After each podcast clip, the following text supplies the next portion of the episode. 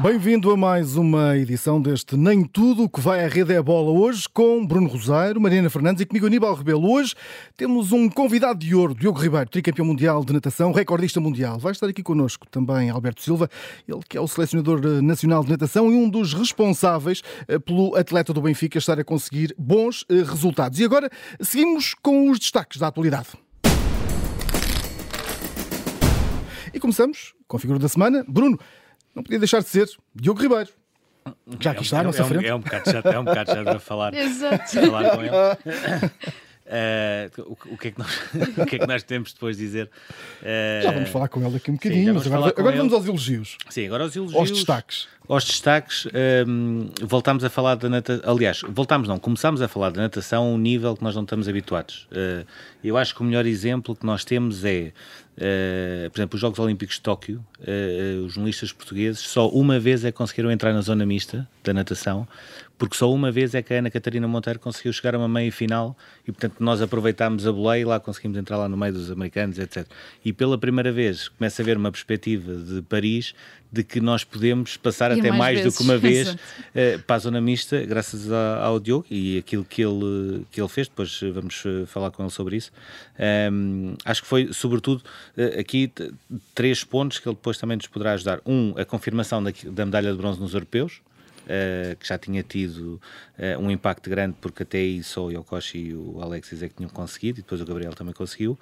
Eh, um segundo ponto que tem a ver com a- as, as melhorias que todo o processo de renovação da Federação de, de Portuguesa de Natação eh, estão a começar a ter, e um terceiro ponto que é não é preciso os atletas nacionais irem lá para fora para poderem ser tão bons ou melhores do que os outros. E eu diria que este para mim é o, o grande passo e a grande lição que se tira daqui, eh, porque nós estamos muito habituados àquela conversa do tem de ir lá para fora, tem de estar para os Estados Unidos, tem de ir trabalhar com não sei quem, eh, para ser melhor e afinal temos alguém que 17 anos que é tricampeão mundial de júniores e que, e que trabalha cá. Sim, eu, eu acho que a, a parte mais. Não é engraçada, acho que engraçada não é a palavra certa, mas se calhar a, a parte que mais me atrai em tudo isto, ou seja, neste, no sucesso todo que o Diogo tem tido no, no passado recente, é a questão de ser natação, ou seja, é uma modalidade em que nos habituamos.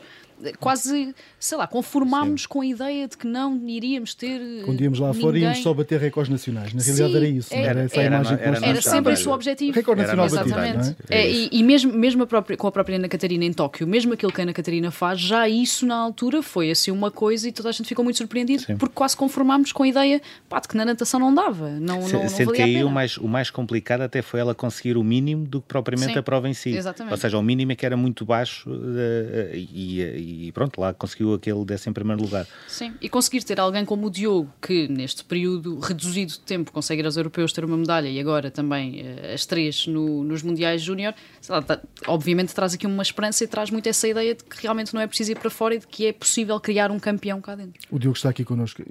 Já, vamos, já o vamos entrevistar, mas só te queria pôr esta pergunta antes de irmos depois à entrevista e ao, e ao resto, só para ele não ficar aqui a olhar para nós enquanto estamos a falar dele. Uh, Diogo, é uma grande responsabilidade isto, isto que estamos aqui a dizer para ti, para um miúdo de 17 anos. Boa tarde, eh, obrigado pelo convite para estar aqui hoje. Eh, é uma grande responsabilidade, sim, tenho 17 anos, ainda, ainda nem. Ainda sou adolescente, não é? Eh, Ainda nem a carta tens? Hum, ainda levo isto um bocado. Já não levo na brincadeira, mas ainda. Acho que ainda não levo 100% a sério. E acho que isso é uma, uma parte boa porque não fico tão nervoso como se calhar outras pessoas ficam.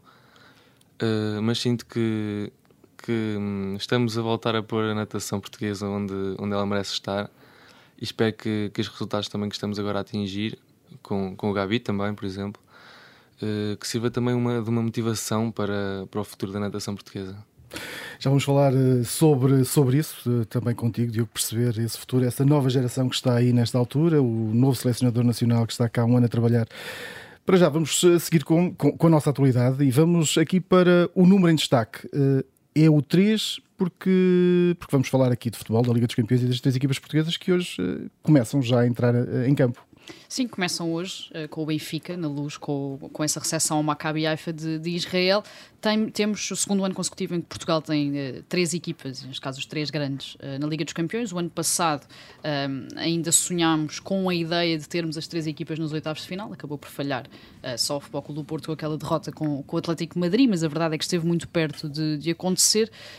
este é um ano em que as equipas vão, obviamente, também. Acontece todos os anos, esta gestão de calendário com a Liga dos Campeões, este ano ainda mais, tendo em conta que temos aquele Mundial no Qatar uh, no inverno, em dezembro, e que, portanto, o calendário até lá está uh, completamente espremido é? e, e a arrebentar pelas costuras. Portanto, se já é complicado para as equipas portuguesas gerirem uh, esforços para depois estarem competitivas na Liga dos Campeões, este ano será um bocadinho ainda mais complicado. Muito em resumo, a resposta vai passar muito também por aquilo que se tornou um problema ou também uma solução para as três equipas, que é o meio campo. Portanto, o Porto tinha aquele modelo assente no Uribe e no Vitinha, perdeu o Vitinha, construiu um novo modelo dentro um bocadinho da mesma identidade, mas acho que já todos percebemos que eh, não é a mesma coisa, que não está também a corresponder em termos de, de agressividade, de intensidade e que Vitinha realmente retirou ali uh, muito critério e muita qualidade de passe no meio campo do Fogo do Porto. O Sporting, obviamente, vendeu eh, João Palhinha, Mateus Nunes, aposta em Manuel Ugarte, que já tinha sido titular muitas vezes o ano passado, aposta também a Morita, tem aquela solução de jogar com o pote mais recuado, mas também acho que já percebemos que perdeu muita coisa sem Palhinha, também sem Mateus Nunes, jogo aéreo, recuperações, segundo as bolas, verticalidade. Matheus Nunes era um jogador que queimava muitas linhas uh, com a bola no pé uh, e tudo isso, obviamente, faz diferença na Liga dos Campeões. E por fim, o Benfica, que uh, me parece que é o único que melhorou neste capítulo, portanto, melhorou nesta zona do meio-campo, recuperou o Florentino, neste caso, que agarrou a titularidade, tem a contratação o Frederic Osnes na sombra, como obviamente uma ótima solução sentada no banco e que parece-me estar a apostar com sucesso no Enzo Fernandes, que eu continuo a dizer que em maio vamos aqui eleger como melhor jogador do campeonato. Bruno, são três grupos bastante diferentes. Começávamos aqui também a olhar para, para o do Futebol Clube Porto, equipa que entra amanhã em campo. Eu acho que são uh, grupos até relativamente fáceis de, de analisar. Uh, o Futebol Clube do Porto até pela instabilidade que o Atlético Madrid está a sofrer, e isso até acabou por ser a surpresa, porque parecia que já tinha sedimentado uh, mais ou menos uma ideia e uma, uma base de uma equipa, mas aquilo que se vê do Simeone é por o Witzel a central e o Reinil da central, etc. Portanto, continua com aquelas coisas. E acho que o Futebol Clube Porto pode aproveitar esse momento para conseguir, pelo menos, pontuar em Madrid e depois fazer e o Félix já pegou destaque ou ainda não? Não, o problema é uh, aquilo que estava a acontecer com o Félix e com o Morata na frente, que começavam a ter uma equipa por trás, e aí o Félix conseguia brilhar, e ele começa o campeonato com três assistências, ganharam 3-0 com três assistências. A equipa está a recuar, recuar, recuar, recuar. Porquê? Porque ela própria não tem confiança em si. E é normal, ou seja, se, se tu tens um médio a jogar como, como central do meio, ainda por cima, se tens um lateral esquerdo a jogar como central, etc., é normal depois a própria equipa também não, não ter assim muita confiança. Portanto, com o Leverkusen, que também não tem nada a ver com o Leverkusen de há dois anos, do Havertz, etc. E com o Clube Rouge, eu diria que o Futebol Clube do Porto tem até possibilidades de acabar o grupo em primeiro, um, fazendo jus também àquilo que era o seu pote, pote número um, e portanto um, diria que é possível uh, isso. O Benfica, eu diria que é o grupo típico de Liga dos Campeões e que cumpriu muito aquilo que são os potes, ou seja, pote 1 Paris Saint-Germain, que é claramente o favorito do grupo, e em condições normais, se não andarem poupanças, faz os 18 pontos. O Maccabi pote 4 que em condições normais ou não pontua ou então vai fazer uh, pouquinho. E depois Benfica e Juventus uh, uh, a decidirem provavelmente o segundo lugar. Ou seja, em termos práticos é o Benfica se ganhar os dois jogos ao Maccabi faz 6 pontos, se ganhar em casa a Juventus faz 9, se conseguir pontuar em Turim faz 10, com 10 pontos já está passado e depois os jogos com o Paris Saint-Germain é um bocadinho uh, ver uh, a capacidade ou não de, de fazer uh, surpresas. Em relação ao Sporting, eu diria que é um bocadinho o contrário do Benfica porque é um grupo aberto, ou seja, olhou-se muito para este grupo do Sporting como é o mais fácil. Eu, por acaso, eu acho que é ao contrário, eu acho que é o mais complicado. Porquê? Porque os treinadores, o mais complicado que existe na Liga dos Campeões é terem grupos onde tão depressa podem estar a lutar pelos lugares de qualificação, como podem ir parar a 4 ao quarto lugar. E isso é o grande problema do Sporting, ou seja, uh, obrigatoriamente vai ter de ganhar os jogos em casa, uh, isso é uma condição sine qua non. Um, ehm, pontuar na Alemanha seria também importante. O Tottenham é favorito à liderança do grupo e nos jogos com o Sporting. E depois há aqui o Marselha que uh, está bem melhor do que nos outros anos, reforçou-se bem, jogadores com qualidade, Alexis, o Guendouzi, Mbemba, o Vertute, Milik, ou seja, uma série de jogadores já com uma certa craveira europeia que vão dificultarem muito a missão do Sporting que eh, fazendo também aqui uma ligação àquilo que a Mariana disse, uh, vai ter de conviver com a falta de planeamento que houve durante o mercado uh, e que, que, está cada vez mais visível, sobretudo uh, a falta de solidez daquele meio campo. Diria até mais, acho que o Ruben Amorim vai mudar na Liga dos Campeões e vai começar a aproximar-se de um 3-5-2 que utilizou muitas vezes, quando tinha o Daniel Bragança, porque precisa de mais pessoas no meio campo, mesmo que tenha de abdicar uh, de alguém na frente. Exige que, que vença em casa para, para pelo menos. Sim, isso é obrigatório. E vamos uh, à nossa citação. Uh, vamos aqui buscar uma citação devido à polémica que aconteceu uh, durante esta semana. Esta é de Pedro Adão e Silva, Ministro da Cultura, a propósito do processo disciplinar da, à jornalista da Sport TV, após a flash interview do Sporting Desportivo de Chaves. Qualquer coisa como isto. Os regulamentos nunca se sobrepõem à Constituição. Uh, sim, e, e, muito rapidamente, isto acabou por ser o assunto da semana de forma, diria eu, inesperada, não é? Ninguém estava à espera que isto tivesse acontecido, até porque nunca tinha acontecido. E para mim existem aqui principalmente três pontos ou três perguntas que ficaram uh, sem resposta e perdoem-me uh, por tombar aqui um bocadinho para o lado da questão jornalística da coisa, porque acho que é a forma como olhamos para tudo. Uh, e há aqui três coisas que me fazem um bocadinho confusão. Uh, número um, como é que a Sport TV ou qualquer outro órgão de comunicação social uh, que adquira os direitos da Liga aceita um regulamento uh, que uh, restringe perguntas na flash, independentemente desta flash ser, em teoria, considerada um momento de publicidade, já nem chega ao lado uh, de como é que este regulamento existe sequer. Uh, depois, ponto 2, os jornalistas da Sport TV ou de qualquer outro órgão de comunicação social sabem que existem estas restrições, ou seja, aquela jornalista que ali estava sabia que não podia fazer uh, questões eh, que não fossem, que não tivessem a ver com o jogo, onde entronca, obviamente, a possibilidade e o delegado da Liga ter falado pessoalmente com o jornalista. Não sabemos se isso aconteceu, portanto, não sabemos que conversa foi tida antes daquela flash acontecer. E três, porque é que o Sporting decidiu fazer esta queixa, não é? Algo que nunca tinha acontecido, sendo que Ruben Amorim resolveu, como todos vimos também, a questão na própria flash interview, respondeu, disse que iria falar sobre a questão de Slimani depois na conferência de imprensa.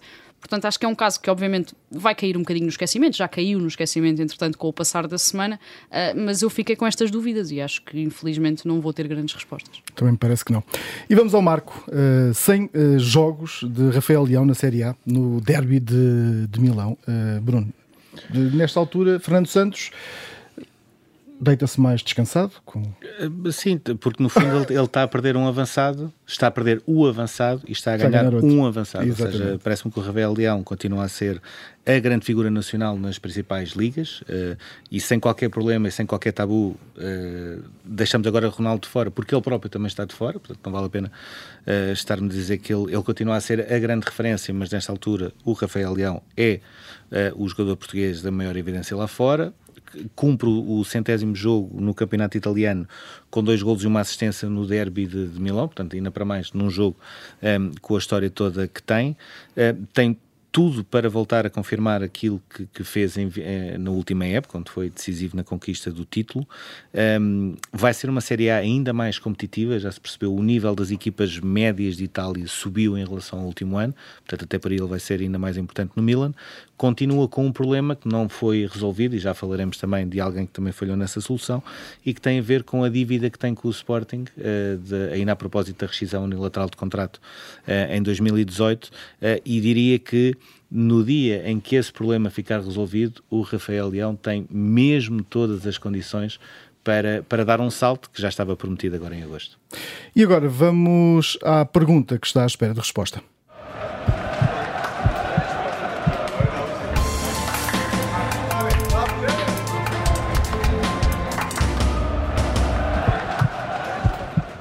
Mariana, acabamos de falar aqui do, do Rafael eh, Leão, uh, vai ser, uh, é o futuro da seleção nacional. Acho que é o presente. Uh, futuro, presente, exatamente. Uh, mas há aqui um, um, um presente, passado e vamos falar também do futuro. O que é que vai ser do, do Cristiano Ronaldo? O que é que se está a passar? O que é que, o que, é que vai ser dele agora?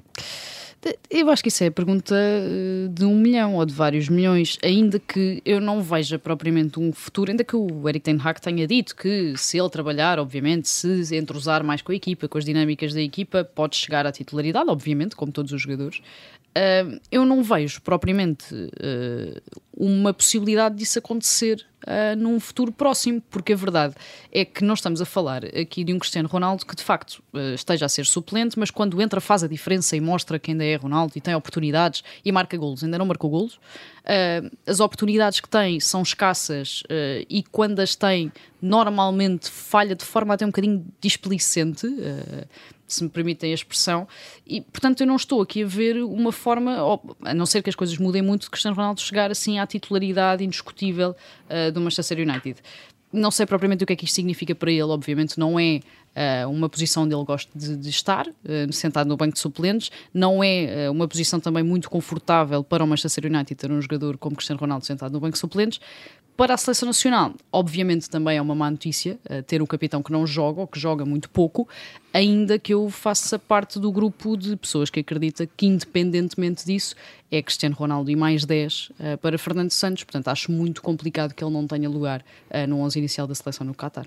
Que erros é que se cometeram nesta, nesta hum. história, nesta novela de. Vários. Há, há, aqui vários, vários, há sobretudo derrotados, não é? Ou seja, o próprio Tenag, quando diz ele vai ficar Uh, e entre setembro e janeiro logo vemos, é a mesma coisa do que dizer em janeiro. Se ele, ele tem a porta de saída aberta, se ele quiser sair, sai. Portanto, ou seja, uh, na próxima janela de mercado vamos voltar a ter esta novela.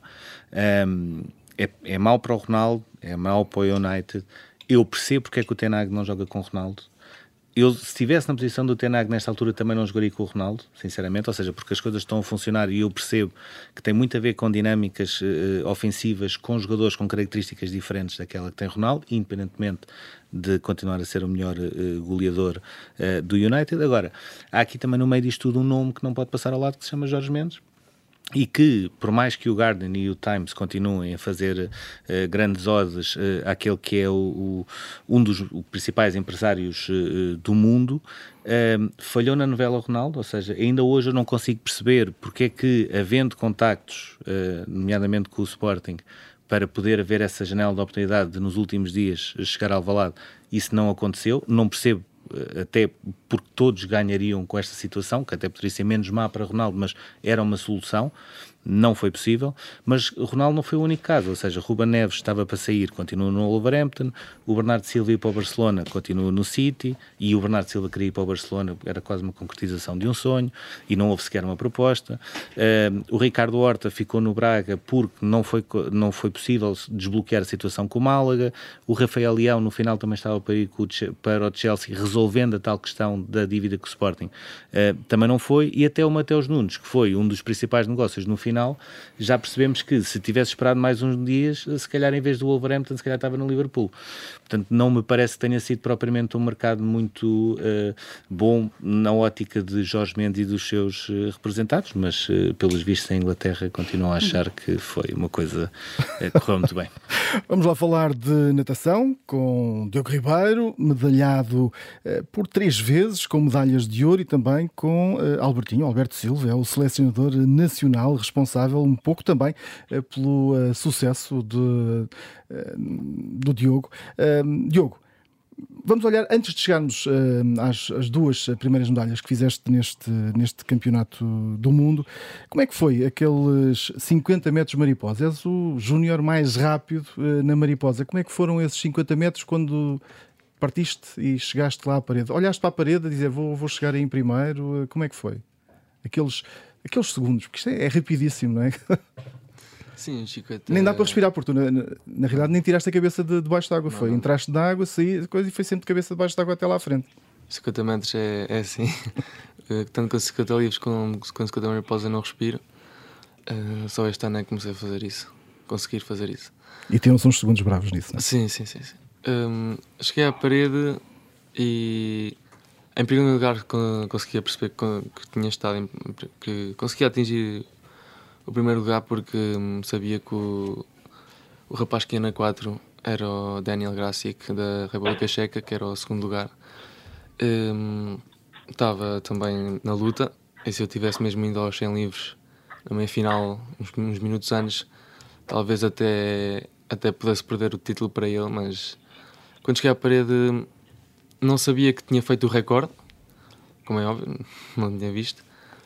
Um, comecei a olhar para os tempos na, na tabela e, e só via 23, 23, depois via 24, 24, 24.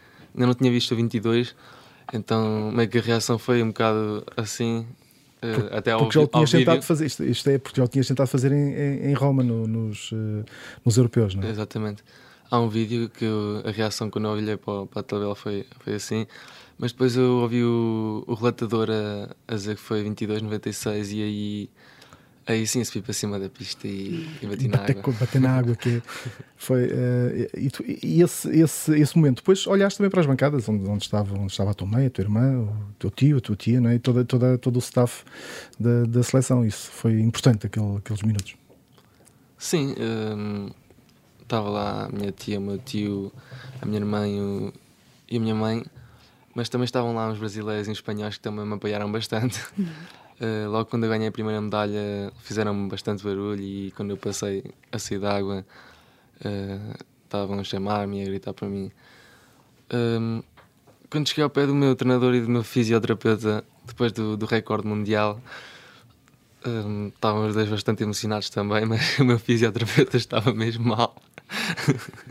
estava mesmo vermelho. Acho que, que ele até passou um bocado mal depois da prova, porque ouvi dizer que ele se encostou à parede. O, o- é, é fácil hum, já chegares a um campeonato do mundo hum, e ouvires o- um, um treinador dizer-te uh, vais ter de abdicar desta meia final dos 100 livros, sabendo que tu também poderias ir lá buscar uma quarta medalha. Uh, tu já consegues conviver bem com isso, ou seja, abdicar de uma quarta medalha para ficares mais próximo de um terceiro ouro. Para mim, para quem me conhece, sabe que, que eu nunca gosto de sair de nada, que eu gosto de fazer sempre tudo. Hum, essa decisão foi tomada em conjunto, até fui eu que, que fui ter com, com o fisioterapeuta, todo o staff, eh, falamos todos juntos sobre isso, cada um dá a sua opinião. Essa, essa, essa decisão foi tomada, fui eu que fui ter com, com eles e, e pedi ainda de manhã hum, a perguntar se, se o melhor não era fazer isso, porque já estava a sentir o cansaço e à tarde ia ser muito junto à prova e era a última oportunidade para bater o recorde mundial. Hum, claro que me, cus- que me custou, que me custou, eh, porque era uma quarta medalha, mas sentimos que, que foi o mais correto a fazer e, e, e foi. E o resultado está à vista. Uh, tu tiveste um acidente muito grave uh, há um ano, com várias sequelas físicas, no meio disto tudo, ou seja, neste ano e pouco que passou. Um, o que é que achas que acabou por ser mais importante? Obviamente a recuperação física e a preparação física que tiveste de, de fazer, mas também uma recuperação e uma preparação mental de que ainda conseguias chegar a estes objetivos que tinhas. Sim, para mim eh, a parte mais importante no atleta é mesmo essa parte mental e sinto que, que trabalhei bastante bem este ano e que até depois do acidente, aquele curto espaço de, de um mês quando estive de cama e a tentar recuperar-me foi quando tive tempo para pensar mais e melhor sobre o que realmente andava a fazer porque porque essas são decisões que tem- são segundos. Hum, e agora sinto que, claro que não queria que tivesse acontecido esse acidente, mas sinto que se não fosse esse acidente, não tinha aprendido bastante coisas. Portanto, foi quase um mal que veio por bem para uma segunda vida em termos esportivos. Exatamente, Achas que passaste a olhar para a natação de forma um bocadinho mais a sério? sem dúvida. Uh, já tinha pensado em ir para Lisboa, mas. e para o Benfica também, e já tinha falado com, com o Benfica, então também, foi, também fiquei um bocado com medo que alguma coisa pudesse cair, tanto ir para Lisboa como o contrato com o Benfica. Mas eles foram impecáveis e deram-me suporte em tudo, e estou aqui hoje também por causa deles. É muito, é, foi, é muito difícil, já que estás a, fa- a falar já neste, nesta vinda para Lisboa, para procar eh, um miúdo, na altura tu tinhas 17, 17 anos, Dezesse- 16, 16. tinhas 16 anos, exatamente, ainda não tinhas feito os 17. Eh, deixares a tua mãe em casa, em Coimbra, eh, deixares lá a tua equipa, no fundo, toda a gente com quem, com quem trabalhavas e, e vias para aqui, apesar de, de, de ires treinar com atletas com quem estavas habituado, porque já fazias parte da, da seleção nacional e, e, e, já os conheces todos, das provas todas. Mas deixaste tudo e, e passaste a viver sozinho. Foi, foi complicado ou não? Sim, foi basicamente entrar numa vida nova, porque mudei tudo. Mudei clube, mudei cidade. Hum, mas... piscina, não é? Sim, sim. De treinador, sim, não é? Hum, hum, agora posso dizer que foi, que foi uma, uma, ótima decisão, um, mas senti que também precisava de sair um bocado de Coimbra, porque também já não estava a dar muito bem para mim, estar lá a cabeça e tudo. Uh, mas sim, sem dúvida que toda, todo o pessoal de Coimbra me apoiou sempre. Uh, vários treinadores por quem passei e colegas de equipa também do meu, do meu outro clube. Uh, também isto está aqui a, a ser a ser falado hoje, que foi feito há uns dias, também não tinha sido possível sem a ajuda deles. O, tu, quando vais para Lisboa, no fundo, acabas por ser um bocadinho de tua zona de conforto, ou seja, sempre foste de Coimbra e de repente tens esta realidade nova. Um, aquilo que eu gostava de saber era qu quantas horas é que tu passas nesta altura a treinar? Uh, porque nós vemos muitas vezes os exemplos, sobretudo em, em ano olímpico, uh, de atletas que têm três vezes treinos eh, por dia, que só descansam no domingo à tarde. Uh, mais ou menos quantas horas é que tu treinas numa semana? Numa semana, horas, horas não sei, mas faço nove treinos por semana, mais quatro de ginásio, nove treinos de água, mais quatro de ginásio. Depois tenho ali de conciliar com, com a escola, também normalmente é a hora de almoço, estou num, num curso que numa escola que consigo estar em ensino online, então não me tenho de deslocar e é mais fácil também descansar para os treinos assim. Continuas a estudar? Isso é um objetivo? Continuares a estudar ou vais dar prioridade primeiro à natação e depois? Para mim sempre, foram, sempre foi fazer as duas coisas. Um, agora, a prioridade sempre foi a escola, para os meus pais pelo menos. Para mim sempre foi, sempre foi desporto. Mas agora se calhar vou sempre ligar à escola. Nunca vou sair da escola, mas uh, ligar-me um pouco só mais à natação e, e se tiver indeciso entre alguma coisa, se calhar opto pela natação, mas mas claro que a escola também é uma coisa bastante importante que deve estar sempre presente na vida dos atletas. Tens alguma eh, preferência em termos académicos que gostasses eh, de seguir depois nos estudos? Sim, gostava de na faculdade ir para, para desporto. Ou seja, para continuares ligado sim. à natação, que é treinador, fisioterapeuta, sim. na área do treino ou de... Sim, mais na área, desse, na área desse, dessa gestão de treino, como treinador, adjunto, biomecânico se calhar já seria demais. Né? Mas nunca quiseste ser outra coisa? Ou seja, a natação sempre foi a paixão e vai ser isto? Ou tiveste, sei lá, aqueles sonhos de miúdo em que querias ser outra coisa qualquer? Ah, quando era miúdo eu sempre dizia que queria ser bombeiro ou polícia. Acho que todos já dissemos isso, não sei. E o futebol nunca te passou pela cabeça? Eu andei no futebol por acaso. Foi? Sim. Uh, mas foi só até aos 10, 11. Depois começaste a levar mas isto um bocadinho com jeito? Com o pé esquerdo. Já não é mal. Já não é nada mal.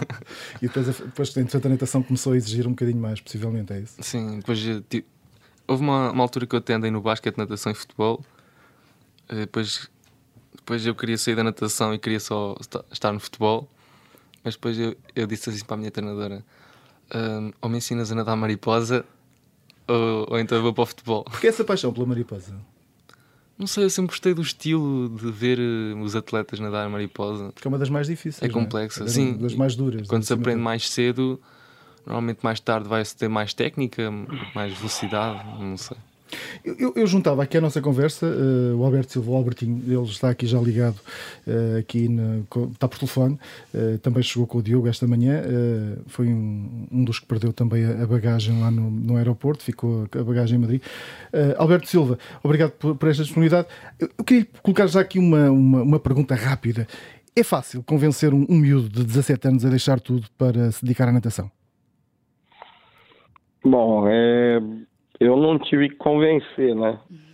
Ele queria fazer isso, né? Eu acho que quando a gente tem que convencer alguém a fazer alguma coisa, ainda mais nesse nível, é, já começa errado, né? Então, é, eu tive a felicidade de ter um, um, o Diogo com o talento que ele tem e estava motivado a se dedicar à natação mas como ele disse agora há pouco, uh, os estudos uh, são muito importantes e, e ele não só estava uh, predisposto a, a se dedicar à natação, mas sem deixar de estudar o que é importante.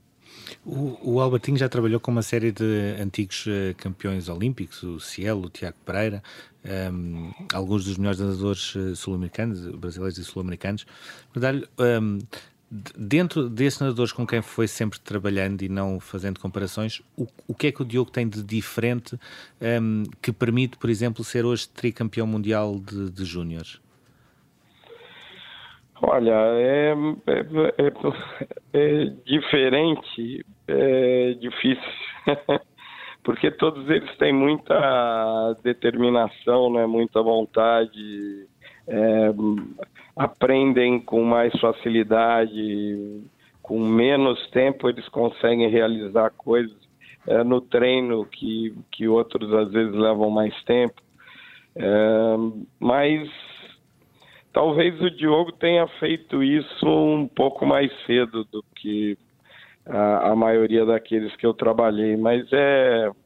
Eu, eu acho que cada momento é cada momento. O que eu senti nesse Mundial Júnior foi especial e foi diferente de, de outras situações que eu já passei é, com grandes atletas também.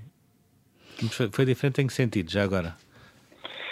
Ah, cada situação é especial, né? Você, é, por exemplo, o, o, o Diogo, ele, é, é, se perguntar para ele ah, qual foi, se a emoção foi maior ou, ou, ou entre o, o vice-campeonato dele no Europeu Júnior é, no ano passado ou uma medalha agora. É, como campeão, é, é óbvio, estão comparando o vice-campeão, mas naquela altura foi o maior título da, da carreira dele, entendeu? É, a, é, se perguntar a sensação dele naquele momento, a alegria dele naquele momento, difícil ele comparar é, com agora. É, é, agora tem o, a questão da superação pós o acidente, tem a questão dele ter mudado é, de treinador, tem a questão dele mudar de cidade. É como, para mim, é, é, o meu primeiro campeão, a primeira medalha júnior que eu tenho na minha carreira. Eu tive um atleta no Brasil que foi medalhista nessa mesma competição, mas na estafeta. Individualmente, ele foi o primeiro campeão. Então, tem um sabor especial. Mas eu, eu acho que o ponto principal de todas as emoções ali que eu vivi, talvez o Diogo também, é, foi a sobreposição das provas. É, a gente, pelo que ele realizou no, no Europeu em Roma, a gente já sabia que ele viria para disputar o primeiro lugar né, na, nas quatro provas que ele estava inscrito. Mas você nadar uma meia final 15 minutos antes de nadar uma final, isso aconteceu todos os dias. É, esse momento emocionalmente ele foi muito difícil. Primeiro da gente decidir se ele ficava nas duas provas, que a gente podia estar tá querendo ganhar mais medalhas e talvez perdendo posição no pódio.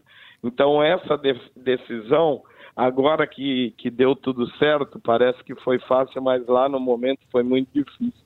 Essa decisão, e... essa decisão do, do, do, Diogo, de ter sido ele a apresentar, isso revelou o quê? É, é maturidade dele como, como atleta ou não? Olha, eu, eu acho que foi mais desejo dele como atleta. Eu respeitei é, na, as primeiras decisões. É, é, sempre a gente toma em conjunto, né? É lógico que a posição final é minha, é, eu vou, vou acatar ou não, ou vamos em conjunto decidir pelo mesmo caminho, mas eu acho que a maturidade, é, é, eu, eu acho que ali foi mais ele sentir que ele podia ganhar as medalhas e ele estava na mesma posição que eu.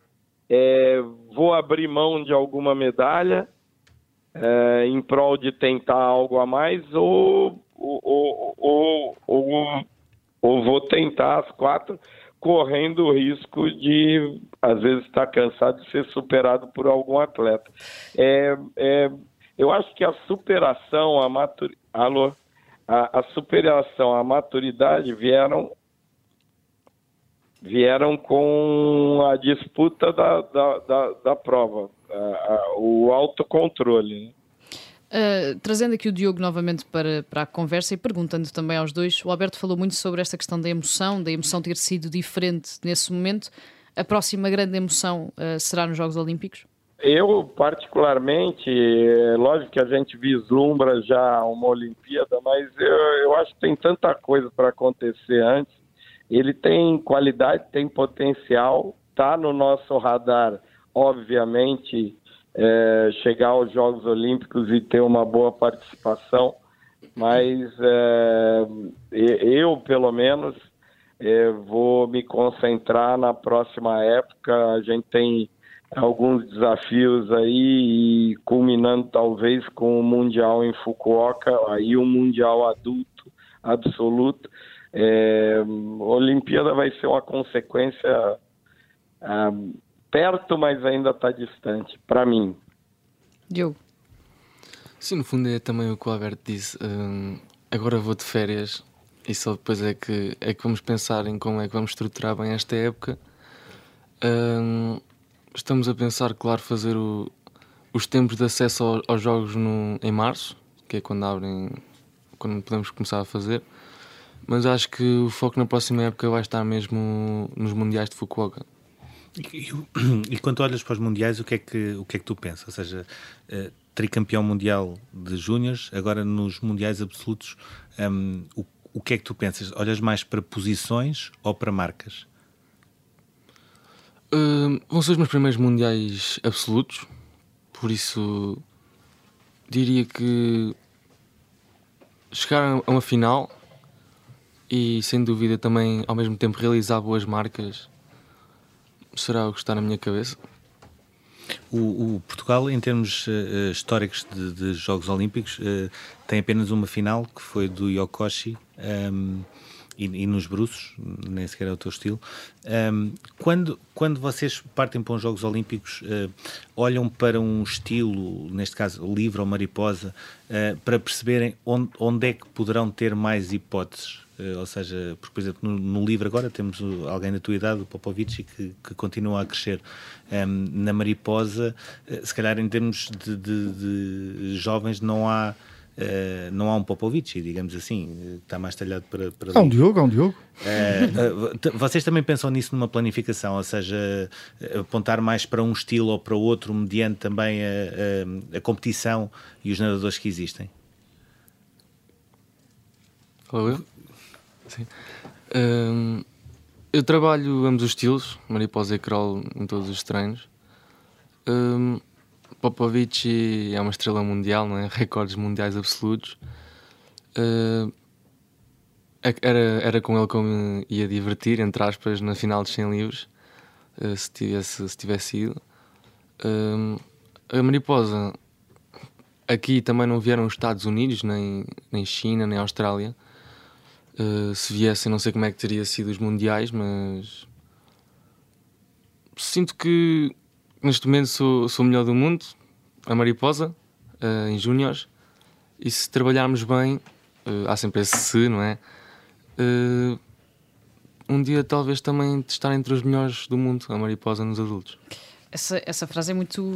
não é curiosa, é verdade, mas dizer sinto que sou o melhor do mundo, já encaixaste isso? Ou ainda estás a tentar perceber que é mesmo verdade?